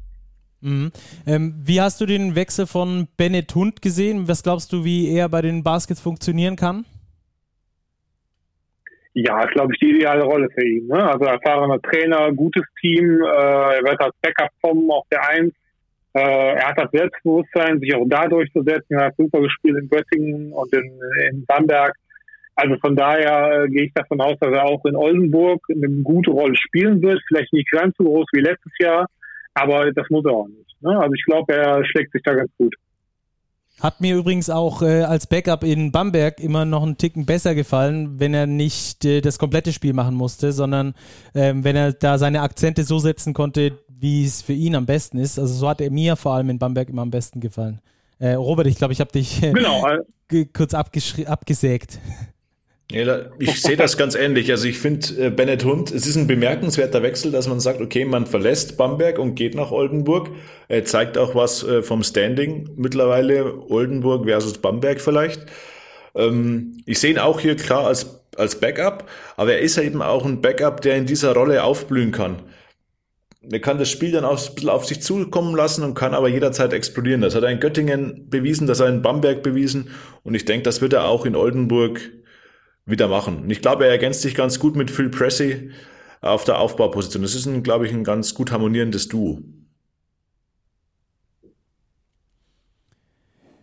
Ja, äh, dann bleibt noch äh, die Frage zu klären, welchen Spielstil wir von den Oldenburgern denn erwarten können. In den letzten Jahren war es sehr stark äh, auf Mahal Basic bezogen. Die Offense ging äh, sehr viel über den Low Post. Das haben sie jetzt in der vergangenen Saison schon ein bisschen zurückgeschraubt. Äh, Mladen Drijancic hat sich da äh, auch Gedanken gemacht, das Ganze ein bisschen neuer strukturiert. Das hat jetzt noch nicht so geklappt, wie die Oldenburger sich das, glaube ich, gewünscht haben. Zumindest mal, wenn wir es an den Erfolgen der vergangenen Saison messen. Was erwartest du denn dieses Jahr äh, für ein Spiel? Vor allem, wenn jetzt dieser Big Man unter dem Korb, der mit dem Rücken so gern zum Korb spielt und trotzdem noch dieses tolle Auge hat, äh, nicht mehr zur Verfügung steht.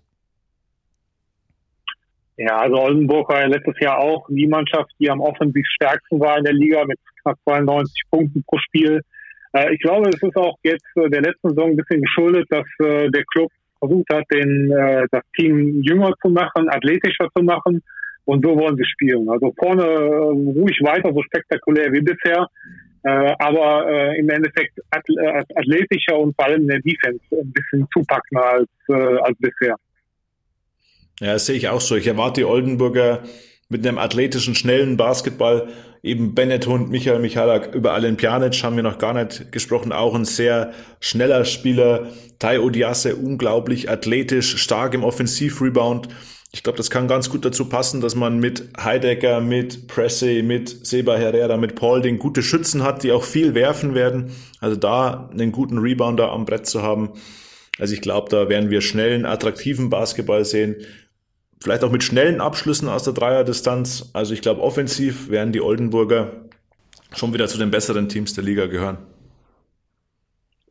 Ja, und genauso wie Pjanic, den wir, den wir nicht erwähnt haben, eben äh, auch Sebastian Herrera der schon letztes Jahr gekommen ist, der so ein bisschen unter dem Radar flog, ähm, vielleicht auch die Erwartungen nicht ganz so erfüllt hat, wogegen sich äh, Coach äh, Drientschich halt sehr wehrt. Äh, er sagt, dass äh, Sebastian sehr viel äh, macht, äh, was nicht auf dem Statistikbogen auftaucht. Ne? Also ich glaube, wenn er das Selbstbewusstsein aus Kreisern wieder bekommt, kann er auch nochmal äh, so ein gefühlter Neuzugang werden. Hm, also super, super interessante personelle Konstellation. Ähm, wie weit siehst du die, die äh, Doppelbelastung äh, als vielleicht als Gefahr für die, für die BBL-Saison der, der Baskets? Sie spielen ja in der Basketball Champions League endlich wieder international. Ja, ich glaube, die Vorfreude überwiegt da, ne? dass man wieder endlich international spielen kann nach dem Corona-Jahr. Äh, ich glaube, die werden sich sehr gut schlagen. Sie haben eine schwere Gruppe oder einen schweren Wettbewerb da erwischt. Äh, die Champions League wird immer attraktiver. Aber trotzdem glaube ich, für Leute wie äh, Pauling oder Pressy äh, sind das halt äh, Spiele, wo man sich äh, besonders drauf freut. Also ich glaube, das gut geht. Ja, schön. Ähm, also schnellen, attraktiven Basketball mit einem guten Kader, das klingt für mich doch ähm, nach einer Top-Platzierung. Deswegen haben wir sie auch äh, dann äh, redaktionsübergreifend auf Platz 3 gerankt. Ähm, die Baskets aus Oldenburg. Hoffentlich wieder mit so einer guten Offensive. Ähm, Jan, ich danke dir herzlich äh, für deine Zeit. Danke für deine Expertise. Und äh, wenn es mal gerne. wieder was zu berichten gibt äh, aus dem hohen Norden, dann rufen wir dich wieder an. Alles klar, immer, immer wieder immer sehr gerne. Super, schön. Dann äh, mach's okay. gut und bis ganz bald. Ciao, ciao. Ja, bis dann. Ciao. Ciao, Jan, mach's gut. Die EWE Baskets Oldenburg auf Platz 3. Könnte ich mir gut vorstellen. Also wenn ich mal so äh, auf unsere Auflistung bis hierhin schaue, das wären, äh, das wären tatsächlich äh, hier so Playoffs, die mir richtig schmecken würden. Also bisher hätten wir ja Oldenburg auf der 3, Ulm auf der 4, Ludwigsburg auf der 5, Bamberg auf der 6 und die Hamburg Towers auf der 7 und Bonn auf der 8. Das wären also unsere Playoff-Teams. Zwei fehlen noch, Platz 1 und 2. Ganz klar. Und ähm, da stehen zwei Teams, die wahrscheinlich jeder da oben erwartet hätte. Und deswegen haben wir dazu auch schon eine Sonderfolge gemacht. Ähm, die liegt, ja, weiß nicht, eineinhalb Wochen zurück vielleicht, zwei Wochen ja, zurück, irgendwie ungefähr. sowas. Ja. Also da äh, gerne mal reinhören, wenn ihr das ähm, intensiver hören wollt. Die Rede ist natürlich von Alba Berlin und dem FC Bayern Basketball. Und Robert darf uns jetzt erzählen, wer von den beiden in der Gunst der, BB, der, der Big-Redakteure äh, höher gerankt war und wer auf Platz zwei musste. Ja, ich weiß nicht, ob es die Gunst war. Es gab tatsächlich keinen einzigen Redakteur, der nicht Platz eins oder zwei an diese beiden Teams vergeben hat. Also da war wirklich große Einigkeit. Ähm, letztlich ist Alba Berlin auf Platz zwei gelandet. Und da, glaube ich, rufen wir auch noch unseren Experten an, weil wenn ich richtig informiert bin, war der heute bei der Saisoneröffnungs-PK und hat ganz frische Eindrücke von Alba, die ja das Auftaktspiel bestreiten am Donnerstagabend gegen die Telekom Baskets. Jawohl. Und dazu fragen wir jetzt Frank Weiß. Und äh, mal gucken, was der uns so berichten kann aus Berlin. Wie gesagt, heute Saisoneröffnungs-PK. Hallo. Hallo Frank, Florian von Stackelberg und Robert Häusel hier. Grüß euch. Grüß dich, du bist direkt bei uns auf dem Mischpult. Okay, wunderbar. Du warst heute, hat mir Robert gerade äh, so by the way erzählt, Robert, das kannst du mir das nächste Mal auch vor der Sendung sagen, äh, bei der Eröffnungspressekonferenz von Alba Berlin. Genau, die war heute. Ja, wunderbar. Genau. Was gibt es denn zu berichten? Ähm, eine Nachricht, wahrscheinlich eher für die Fans in Berlin interessant. Ähm, Alba hat gestern die Nachricht bekommen, sie können die Halle zu 50 Prozent auslassen, mhm. was äh, ungefähr den 7000 Leute, 7000 Zuschauer sein werden, wenn sie denn kommen. Also das war äh, so die große Nachricht. Sonst ist man sehr äh, ja, zurückhaltend. Also man hat jetzt nicht groß die Titelverteidigung ausgerufen. Mhm. Aber ich glaube, das war von Alba jetzt auch nicht so wirklich zu erwarten. weil die hat nochmal gesagt, es war sowieso fast ein Wunder, dass sie jetzt zweimal hintereinander den Titel holen konnten. Aber natürlich wollen sie Spiele gewinnen und äh, Trophäen holen und auch oben mitspielen. Aber sie wollen vor allen Dingen ihren Weg weitergehen. Und äh, wenn es nicht zum Titel reicht, äh, ist es auch nicht unbedingt gleich eine vergebene Saison der verweist er dann immer auf alles, was Alba da drumherum aufgebaut hat, ihr großes Jugendprogramm, das Schulprogramm. Äh, Alba als sozialer Akteur in der Stadt und äh, das sei alles auch wichtig. Okay, sehr interessant. Ähm, lass uns ein bisschen äh, weiter ins Detail gehen. Ähm, es ist das erste Jahr nach Coach Aito, sein genau. ähm, Zögling, wenn wir das so formulieren wollen, ähm, Israel González übernimmt ab jetzt. Ähm, wie groß siehst du diese Thematik, äh, gerade vielleicht auch in Bezug auf die Art und Weise, wie Alba spielen wird, wie sie äh, mit jungen Spielern umgehen? Bleibt da alles gleich oder siehst du da schon so eine eigene Linie auch von Israel González? Ich glaube, da wird sehr viel ziemlich gleich bleiben. Das grundsätzliche System, die grundsätzliche Philosophie wird gleich bleiben. Ich habe da heute auch nochmal mit Luke Sigma kurz gesprochen, das sagt er auch so.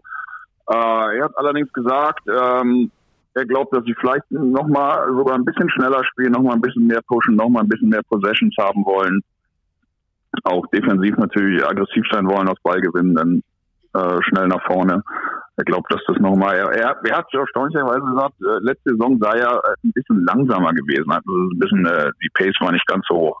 Ja, stimmt, sie hatten auch nicht so, er, er hat gesagt, sie hatten auch nicht so viele Donut-Spiele, also nicht so viele 100-Punkte-Spiele. Das stimmt. In der Saison davor war es, glaube ich, äh, deutlich mehr. Also er meint, vielleicht pushen sie den Ball noch mal ein bisschen mehr, äh, noch mal ein bisschen schneller. Aber so grundsätzlich glaube ich, ähm, wird sich das äh, nicht ändern. Die äh, Philosophie des freien Spiels, glaube ich, die wird, äh, wird er auch weiter äh, durchziehen. Er hat auch gesagt, er hat regelmäßig Kontakt noch mit Aito. Erstaunlicherweise hat er gesagt, nach dem ersten Testspiel in Oranienburg in die Backen Bears hat er dann ein paar Tage später bei dem äh, Euroleague Media Day haben wir mit ihm gesprochen, mit Israel Gonzalez, hat er gesagt, ja, ja, er hat nach dem Spiel mit äh, Aito gesprochen, der hätte das Spiel auch gesehen. Also der hat sich auf dem Stream Alba gegen die Backenbears in Barcelona angeguckt. also die sind äh, also die sind regelmäßig im Kontakt und Aito wird auch äh, zum Spiel am Donnerstag kommen. Okay, aber, aber nicht verraten. mit auf der Bank sitzen, oder? Nee, habe ich auch gleich gesagt, dann kann er auch gleich coachen, wenn er schon da ist. aber nee, das wird er wohl nicht. Vielleicht planen sie auch noch eine Verabschiedung. Ich weiß es nicht. Vielleicht hat der äh, Coach da auch schon ein bisschen mehr gesagt, als er vielleicht sollte. Vielleicht sollte das eine Überraschung sein am Donnerstag. Ich weiß es nicht. Aber jedenfalls kommt da Ito wohl äh, am Mittwoch nach Berlin wird dann auch bei Israel González irgendwie zu Gast sein erstmal. Also die sind im regelmäßigen Austausch. Er sagt immer noch, er ist mein Mentor und da äh, besteht also immer noch Kontakt. Frank, wie siehst du die Tiefe im Kader von Alba Berlin? Wenn ich die Kader der, der, des letzten Jahres und dem diesjährigen ein bisschen nebeneinander lege, habe ich ein bisschen die Befürchtung, dass das etwas dünn sein könnte auf der einen oder anderen Position, auch in Anbetracht, dass natürlich die Euroleague wieder kommt mit 34 Spielen und jetzt schon Verletzungssorgen vor Saisonbeginn waren mit Ben Lammers, mit Chris Kumachi und so weiter. Äh, gut, man muss sagen, äh, jetzt wo die Verletz auf der Position, wo die Verletzungssorgen sind, äh, es waren ja mal, glaube ich, im letzten Testspiel waren fünf Center draußen, also plus dem Nachwuchsmann Christoph Tilly äh, das die Position ist, wo sie wahrscheinlich mit am tiefsten besetzt sind. Aber du hast recht, äh, gerade auf der Point Guard Position waren sie ja äh, letzte Saison mit äh, Siva, Granger und Loh. Da hat, ich glaube, Giffey hat mal gesagt, wir haben drei Starting Point Guards letzte Saison. Das sieht äh, die Saison ein bisschen anders aus. Und von der Vorbereitung kann man schon sagen, dass Loh im Moment die klare Nummer eins ist. Klar, der kennt das System und alles. Äh, Tamir Blatt, interessanter Spieler, aber der wird, äh, glaube ich, noch einen Moment brauchen. Das erinnert mich ein bisschen an Peyton Siever in seiner ersten Saison. Ähm, Tamir Blatt ist ja auch nicht der Größte. Jetzt spielt er nicht ganz so, äh, hat er nicht ganz so einen Kamikaze-Drive wie Siever am, am Anfang hatte, aber er ist auch einer, der gerne zu Risiko geht, der den riskanten Pass spielt. Und das muss man, glaube ich, noch ein bisschen kanalisieren. Aber natürlich will Alba das auch so einen Spieler haben, der kreativ ist und so. Aber ich glaube, da braucht es noch ein bisschen Abstimmung und vielleicht muss man das, wie gesagt, noch ein bisschen ähm, kanalisieren, wann er wann welchen Pass denn wirklich spielt. Aber da können wir uns, glaube ich, auf ein paar äh, schöne Assists äh, einstellen bei Samir Blatt. Aber du hast recht, denn danach äh, offiziell dritter Pointer Stefan Peno, der wenig gespielt hat in der Vorbereitung. Also er war, glaube ich, in jedem Spiel im Einsatz, aber eher mal so vier, fünf Minuten. Also ich glaube, das ist eher ein Kandidat, äh, der vielleicht als siebter, achter Ausländer, wenn alle fit sind, äh, eher auf der Tribüne sitzen wird. Also da fehlt wahrscheinlich äh, im Vergleich zur letzten Saison ein bisschen Tiefe. Und dann natürlich auf der drei. Nils Giffey war schwer zu ersetzen, also einen deutschen Spieler auf der Position wie ihn zu bekommen, ging wahrscheinlich einfach nicht. Dann ist von Tecchio weg. Also da fehlt auch ein bisschen äh, die Tiefe. Da muss Olindi jetzt den nächsten Schritt machen. Und Jovel Zosmann ist, äh, kann man sagen, wahrscheinlich der von Jackie Ersatz. Auch ein interessanter Spieler, der hat mir im ersten Test gleich sehr gut gefallen.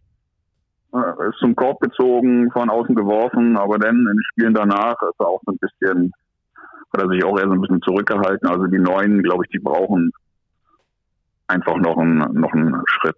Auch Jalen Smith hat sich ein bisschen zurückgehalten. Gut, der hat, der zeigt ja dann immer viel Assist, Rebounds. Ich glaube, der wird kommen, da muss man sich keine Sorgen machen. Es war auch nicht so, dass die jetzt enttäuscht hätten, aber eher ein bisschen zurückhaltend, doch die Neuen. Aber es hat auch ähm, der Trainer gesagt, es ist auch ein bisschen schwieriger bei Alba. Also die können sich ja nicht hinsetzen und äh, hauen sich zwei, drei Tage äh, das Playbook rein, äh, die Plays rein und dann gehen sie auf den Court. Bei Alba ist es ja ein bisschen schwieriger, da ist ein bisschen mehr Abstimmung erforderlich mit dem freien Spiel mhm. dass, dass äh, die Anpassung dann auch einen Moment länger dauern kann. Ja, ähm, das war ja dann schon ein kleiner Umbruch jetzt äh, im, im Sommer. Du hast es schon, äh, äh, schon gesagt, die, die Abgänge von Granger, von Giffey, von, von Tekio, die äh, sind sicherlich äh, größere Einschnitte, gerade Granger in ähm, Finals in Finals-Laune äh, ja. werden, werden die Albatrosse sicher vermissen. Ähm, und du hast natürlich auch richtig gesagt, dass das System von Albatrossen jetzt nicht das allereinfachste ist. Da muss man sich erstmal reinfinden. Ähm, wo siehst du diesen Prozess und glaubst du, äh, dass der zu Saisonbeginn schon so weit abgeschlossen ist, dass die Albatrosse so erfolgreich spielen können wie in der vergangenen Saison? Also ich glaube, es kann ein bisschen ruckeln am Anfang.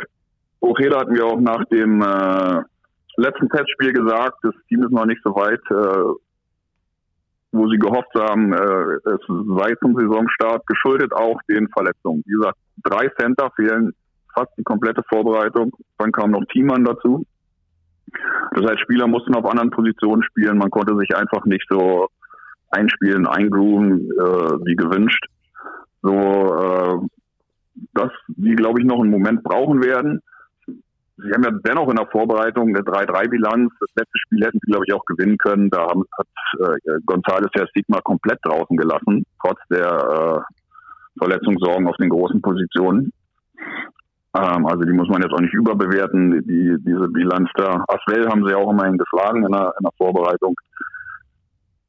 Ähm, also in der Bundesliga, da denke ich, können sie schon den einen oder anderen Sieg am Anfang natürlich jetzt holen, das ist klar. Dazu mhm. ist der Kader immer noch, immer noch stark genug, aber insgesamt denke ich, wird es noch einen Moment dauern, bis sie, bis sie äh, sich da richtig äh, gefunden haben als, als Mannschaft. Immerhin, es wurde auch gesagt, dass äh, Ben Lemmers äh, am Montag wieder trainiert hat. Also da gibt es eine gute Chance, dass der am Donnerstag dabei ist. Ja. Ob der dann gleich 20, 25 Minuten spielt, ist natürlich die Frage kurze Zwischenfrage da. Ich habe gesehen, dass Alba Berlin sehr spät erst ähm, ins Training eingestiegen ist, in die Vorbereitung eingestiegen Stimmt, ist. Ja. Kennst du da ja. den Hintergrund? Wir hatten den Hintergrund nämlich nicht rausgefunden. Den kenne ich ehrlich gesagt auch nicht so genau. Vielleicht liegt es auch an der an der langen Saison äh, Olympiateilnehmer. Aber das hatte Israel González auch schon gesagt. Wir haben nicht viel Zeit und denn mit den Verletzten, das ist natürlich äh, alles andere als optimal gelaufen in der Vorbereitung. Mhm. Aber Gut, da klagt jetzt keiner. Auch Sigma sagt, ja, wir müssen halt einfach äh, jetzt mit unserem Einsatz, das war immer, uns hat es immer ausgezeichnet, dass wir als Team gespielt haben und das müssen wir jetzt äh, in die Waagschale werfen und dann wird das schon. Und dann werden halt wieder junge Leute reingeschmissen. Also es hat ja, hatten wir vorhin das Thema, aber auch in der Vorbereitung, dann kommt halt ein Christoph Tilly, der eine Doppellizenz hat mit 18 Jahren macht acht Punkte in dem einen Vorbereitungsspiel. Und der 17-jährige Rikus Schulte wurde extra eingeflogen in die äh, zum Vorbereitungsturnier in der Türkei in dem letzten. Ähm, das war so unvorhergesehen, dass der äh, Junge mit dem Trikot von Thiemann spielen musste, ja, weil er noch niemand Trikot hat. ähm, aber der hat in dem letzten Testspiel 18 Minuten gespielt gegen den türkischen Aufsteiger und hat vier Punkte gemacht, weil über uns geholt, drei Assists, äh, kein Turnover, ein Stil. Gut, alles Vorbereitung, aber die Richtung ist schon wieder ähnlich, dass junge Leute geholt werden und dann werden die reingeworfen und die machen ihr Ding. Auch an Malte Delo, dem traue ich zu, dass der noch einen großen Schritt macht. Der äh, schien mir sehr selbstbewusst in der, in der Vorbereitung.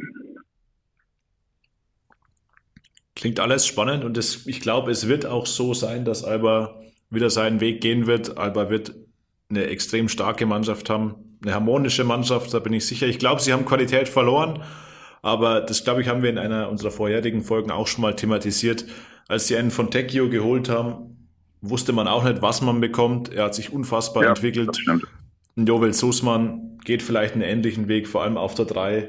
Mit Grigonis Gidreitis von Tecchio hat Alba bewiesen, dass sie eine gute Nase haben, was diese Verpflichtungen angeht. Darum glaube ich, muss einem nicht Angst und Bange sein. Ja, ja. Der Zosmann, der muss halt, wie gesagt, der hat eine kleine Rolle ja bei Maccabi, also der hat ja auch schon Euroleague-Erfahrung, der hat da eher eine kleine Rolle gespielt, wird ja mal als so defensiv stark, stark defensiv stark dargestellt. Der muss jetzt halt bei Alba auch äh, zeigen, dass er scoren kann und will und äh, das wird auch die Aufgabe für ihn sein. Aber ich sehe den auch als, äh, als guten Spieler. Super. Der da. Ähm, sonst muss ich natürlich noch eine Hierarchie, eine neue bilden. Ne? Wir haben schon gesagt, mit Siva und Defy zwei wirkliche Führungsspieler weg, die die letzten vier, fünf Jahre bei Alba waren. Ne? Jetzt ist das äh, Sigma der klare Chef. Dahinter gibt es den Johannes Thiemann, der mir auch sehr, sehr gut gefallen hat in der äh, Vorbereitung, bis er sich leider beim Turnier in Paris verletzt hat und jetzt auch äh, ein paar Wochen raus ist, wie er mir heute gerade gesagt hat. Also der hatte eine kleine Schiene am Sprunggelenk. Ist jetzt nicht so ernstes, wenn er Verletzung am Sprunggelenk, aber kann auch wieder vier bis sechs Wochen sein. Aber im Moment ist Sigma, ja, so der Boss auf dem Court. Ja, mal schauen, wo Luke Sigma seine Albatrosse hinführt. Wir sind auf jeden Fall sehr gespannt. Äh, auf Platz 1 oder 2 haben sie alle Redakteure gerankt äh, und da gehören sie, glaube ich, auch hin. Ich bin sehr gespannt, wie gesagt, wie die Saison dann ausgeht. Frank, vielen Dank äh, für deine Insights ja. von vor Ort. Auch cool, dass du heute nochmal bei der Pressekonferenz warst, da nochmal die allerletzten Details mitgeteilt hast. freut uns sehr und dann wünsche ich dir schon mal am Donnerstagabend einen wunderbaren Saisonauftakt in die BBL. Haben ja lang genug drauf gewartet. Das stimmt, das stimmt. Und ich hoffe, äh, dass es kam jetzt sehr kurzfristig mit den äh, 50 Prozent Auslastung, dass sie dann nahezu auch voll gemacht wird, die Halle, soweit ja, es geht. Da hoffen wir drauf. Schön. Möglichst viele Fans. Super, Frank. Vielen Jawohl. Dank für deine Zeit und danke für deine Expertise. Wir hören uns ganz bald. Bis dann. Bis bald. Ciao. Danke euch. Ciao. Ciao. Ciao. So, Robert.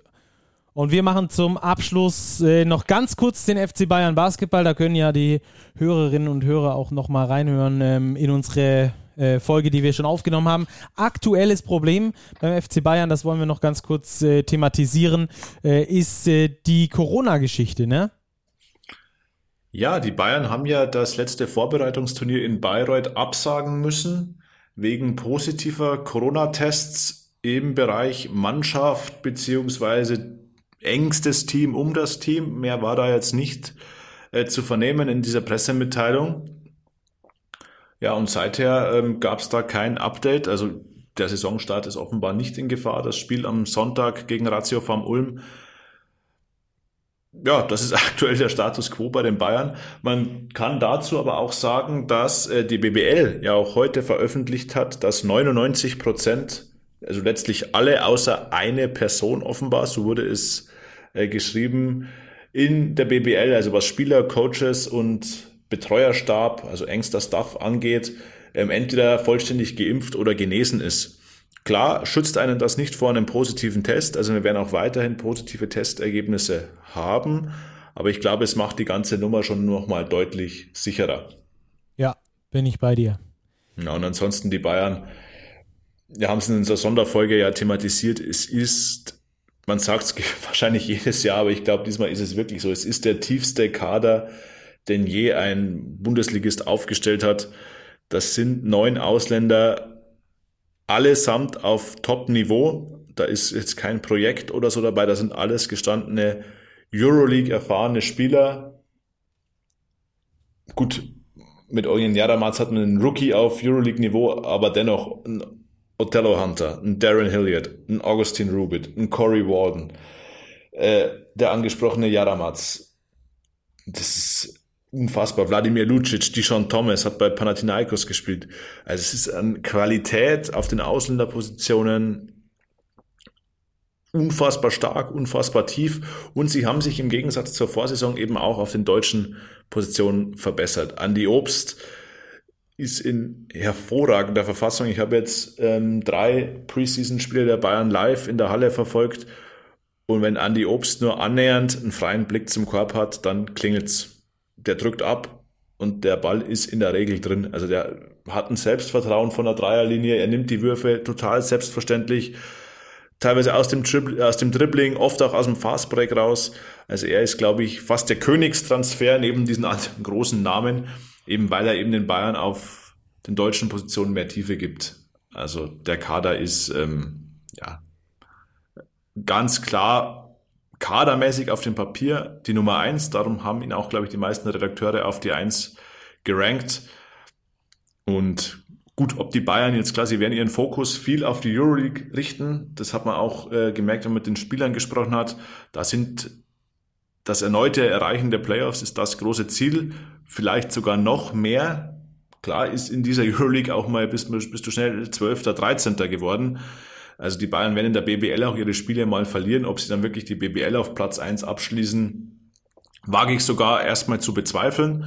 Hat man auch die letzten Jahre gesehen, als sie eben nicht auf Platz 1 eingelaufen sind. Das glaube ich, in Anführungszeichen, macht ihnen aber auch nichts. Da ist der Fokus ganz klar ausgerichtet. Ähm, Meisterschaft zurückholen nach München, den Pokal verteidigen und in der Euroleague soll es wieder in die Playoffs gehen. Und daher stand jetzt im Power Ranking, denke ich ganz klar, ähm, die Nummer eins, eben weil sie auch mehr Tiefe haben im Kader als Alba Berlin. Und der Trainer ist geblieben, also weniger Umbruch als bei Alba. Also stand heute Power Ranking Bayern die eins, Alba die zwei. Damit sind wir durch mit unserem Power Ranking. Wenn ihr dazu nochmal engere Infos haben möchtet, auch ähm, in aller Ausführlichkeit, eine Stunde lang haben wir da überall bei Berlin und Bayern gequatscht. Also da findet ihr unseren Podcast dann äh, auf jeden Fall auch nochmal der letzte, bevor ihr dann ähm, in dieses Power Ranking hier reingestartet seid. So, dann, äh, Robert, können wir eigentlich nur sagen, viel Spaß beim Eröffnungsspiel am Donnerstagabend 20.30 Uhr. Alba Berlin empfängt Bonn hoffentlich vor über 7000 Zuschauern. Das wäre ein absoluter Traum. Ähm, schaltet ein, falls ihr nicht in Berlin oder der Region seid, äh, bei Magenta Sport. Guckt da bei den Kollegen unbedingt vorbei. Ab 20 Uhr. Ab, Ab 20, 20 Uhr geht's 30 los. Minuten Vorlauf, großer Vorlauf zum Saisonstart. Also das rentiert sich und dann das Wochenende bietet schon tolle Spiele. Ähm, das kleine Highlight vielleicht am Sonntag schon ein Topspiel, die Bayern gegen Ulm. Auf werden jeden wir für, Fall. Werden wir für euch aufarbeiten in einer regulären Postgame-Folge, nachdem wir jetzt ja die Sommerpause weniger zur Pause gemacht haben, sondern uns viel um die Nationalmannschaft, um die BBL gekümmert haben, geht's ja am Wochenende regulär für uns wieder weiter. Endlich. Endlich. Endlich. endlich. Gut, Robert, das waren 18 Clubs, die wir in jedes Einzelteil auseinandergelegt, äh, auseinandergenommen haben. Äh, wenn ihr, liebe Zuhörerinnen, liebe Zuhörer, äh, Feedback für uns habt, wenn ihr mit uns diskutieren möchtet, dann macht das äh, so, wie wir es auch am Anfang der Sendung schon von ein paar gesprochen haben. Äh, schreibt uns gerne auf den sozialen Kanälen, in den sozialen Medien, schreibt uns da an, sagt uns eure Meinung und dann können wir da auch äh, ganz gerne drüber diskutieren. Robert, genießt den Anfang der BBL-Saison. Und ähm, dann hören wir uns ähm, spätestens so, dass die Hörer es am Montagmorgen dann im Podcatcher haben. Danke für Fall. deine Zeit. Guten Saisonstart an alle. Bis bald. Ja, bis bald. Ciao, ciao.